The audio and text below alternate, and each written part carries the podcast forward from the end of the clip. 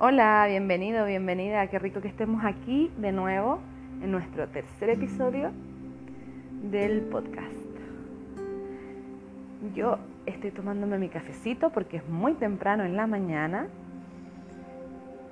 y el sol está entrando por la ventana y el día está muy lindo y los pajaritos están cantando. Así que estoy muy feliz.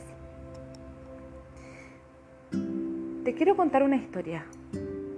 Te quiero contar una historia fundamental en mi práctica tarotística.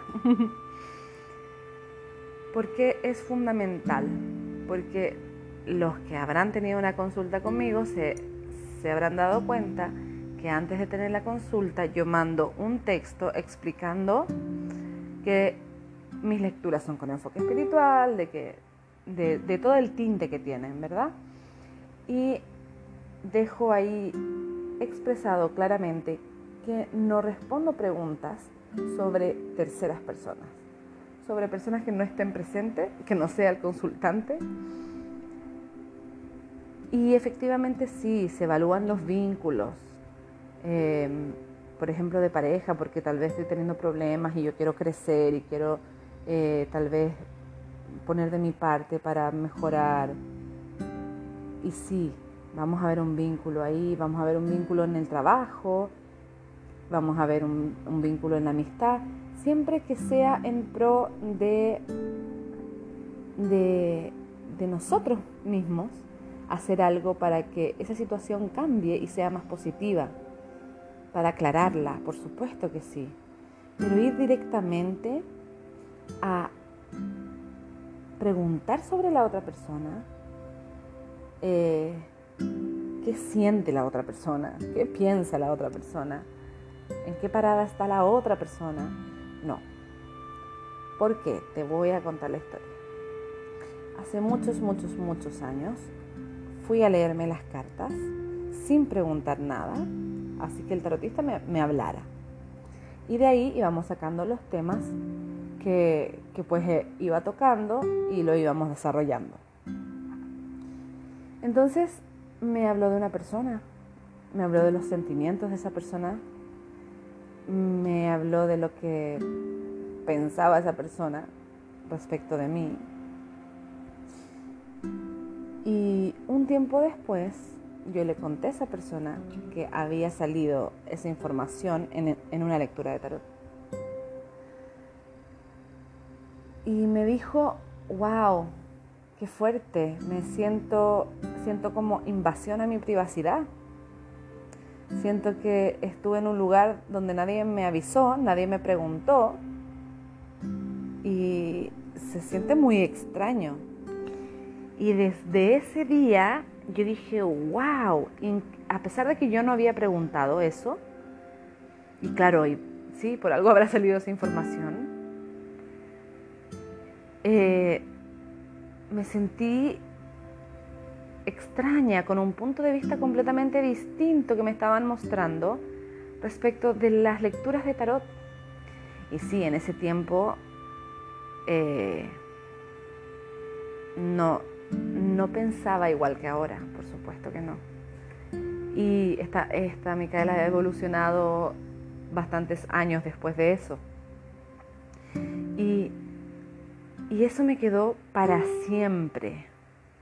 Y cada vez que una persona me pregunta, una persona eh, sobre una pregunta directa sobre otra persona, yo le explico qué pasa si esa persona no quiere que, nosotros sepamos algo de su vida.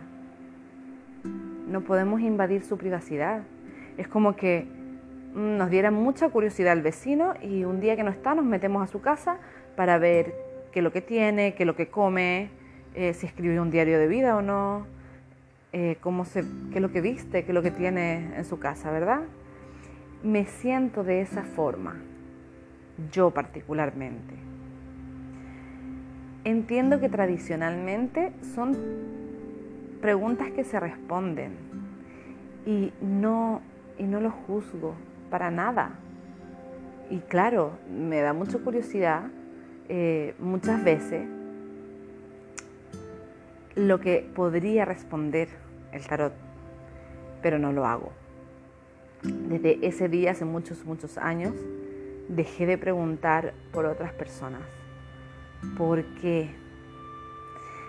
También desde algún lugar, porque es como un poquito parte de la ansiedad y también es porque le damos demasiada importancia a lo que piensan los otros, a lo que sienten los otros. Y realmente el poder autodescubrirse y el poder eh, conocer más de nosotros a través del tarot, tener respuestas acerca de cómo actuar, de cómo movernos, de qué es lo que está pasando, visibilizar todo este tipo de cosas que me hacen responsable de mi vida y de mis decisiones, me ayuda a transformar algo de mí que obviamente va a repercutir en mi relación con las otras personas.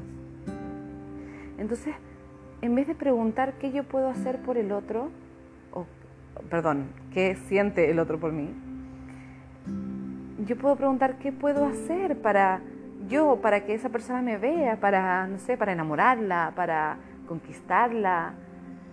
Y tal vez ahí inmediatamente me sale, por ejemplo, una decepción. Y ya tú sabes que tal vez no, hay demasiado que hacer. Eh, tal vez sí, me dice un montón de cosas que puedo hacer para llegar a esa otra persona. Tal vez me dice cosas que puedo transformar en mi vida.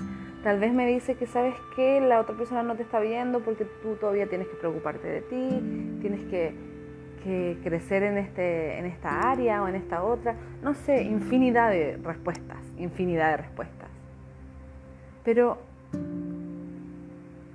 saber qué necesitas tú, qué necesitas hacer tú, qué necesitas ver tú, te transforma mucho más, te enriquece mucho más que preguntar por otros. Una vez una madre me preguntó sobre su hija y le dije, tu hija es mayor de edad. No puedo, por más que te preocupes por ella, preguntar sobre su vida, sobre sus sentimientos. Y ella se quedó mirándome como, pero, pero es mi hija, la parí yo. Y yo lo que quiero es ayudarla, sí. Lo que quiero es ayudarla, pero ella tiene derecho a elegir ella tiene su libre albedrío y hay que respetarlo.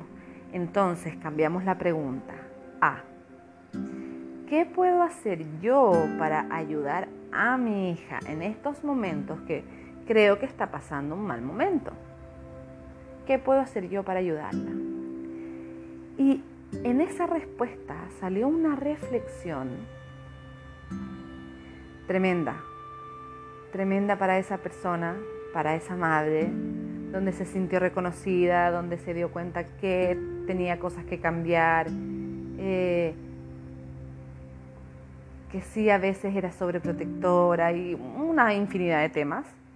Em, y fue muy, muy bonito que verla comprender realmente por qué no preguntábamos directamente por su hija.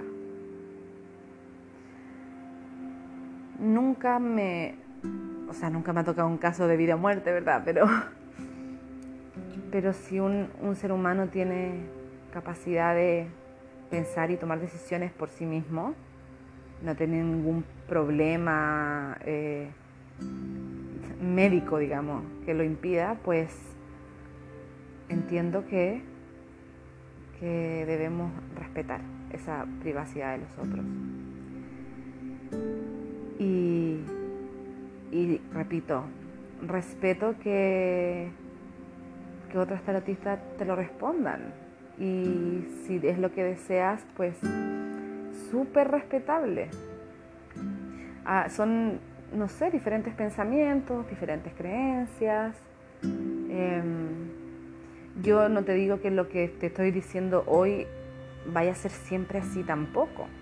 Desde hace muchos años en la reflexión que, que tomé y tal vez el día de mañana, pues no sé, se me ilumina y las cosas cambian, tal vez no. Eh, es, mi percepción, es mi pensamiento y, quería expresártelo para ver si te hace algún sentido y no sé, para, para que hablemos de tarot, para que conversemos. Y lo que digo acerca de que puede cambiar, me encanta. Me encanta poder respetar otras opiniones, poder eh, saber que yo misma puedo transformar algo que hoy es y que mañana puede que no. Porque estamos en constante movimiento, en constante evolución y nos vamos eh, dando cuenta de cosas que, bueno, a veces nos vuelven atrás y a veces sí siguen evolucionando de formas distintas. Y eso me encanta. Por eso me encanta poder respetar eh, la diversidad eh, lo más que se pueda finalmente. Así que nada, vamos a ir con la cartita de hoy que me da mucha risa porque nos la repetimos. Nos repetimos el mago, nos repetimos el plato. ¿Será que les gustó? ¿Será que les gustó ese poder de manifestación de el mago? Me encanta el mago porque mm, nos permite hacer, nos permite trabajar, nos permite hacer realidad con nuestras manos eh, eso que, que deseamos, que queremos. Pues y ya que nos repetimos al mago, si es que no escucharon el primer podcast, que, donde nos acompañaba el mago también, bueno, si el mago nos quiere acompañar siempre con su poder de manifestación, pues que te digo yo, que no me quejo. Eh, no me quejo del mago. Ay. Dirigimos nuestra energía a nuestros deseos, dirigimos nuestras acciones en pro del desarrollo de esos deseos. Pueden ser trabajo, amor, eh, crecimiento personal, pero es enfocarnos y dirigir esa energía para hacer realidad eso que queremos. Entonces, ¿qué es eso que quieres? Visualiza eso que quieres. Enfoca tu energía y tus acciones en construir eso que quieres.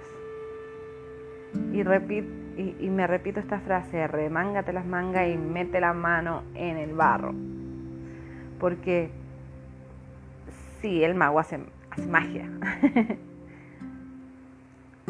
Pero para si tenemos un paquete de barro ahí al frente y queremos hacer un plato maravilloso, pues nos embarramos las manos y lo hacemos. Pero el mago tiene esa energía que me hace poder lograr todo este proceso. ¿Ok? es como con su inteligencia dirige, eh, dirige la energía que sabe que él tiene acceso, ¿ok? Del cosmos, del universo, y la dirige a aquello que quiere. Y poquito a poquito eso se va manifestando. Así que entérate de lo que quieres, visualiza lo que quieres. Ojalá siempre, siempre, siempre sea para el mayor bien de la humanidad, porque con ese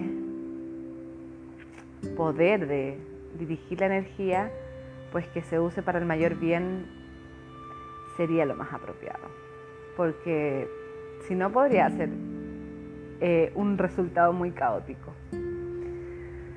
Así que los dejo con el mago nuevamente para que manifiesten, para que manifestemos todos. Y un abrazo gigante, muchísimo cariño para ustedes y gracias por estar aquí.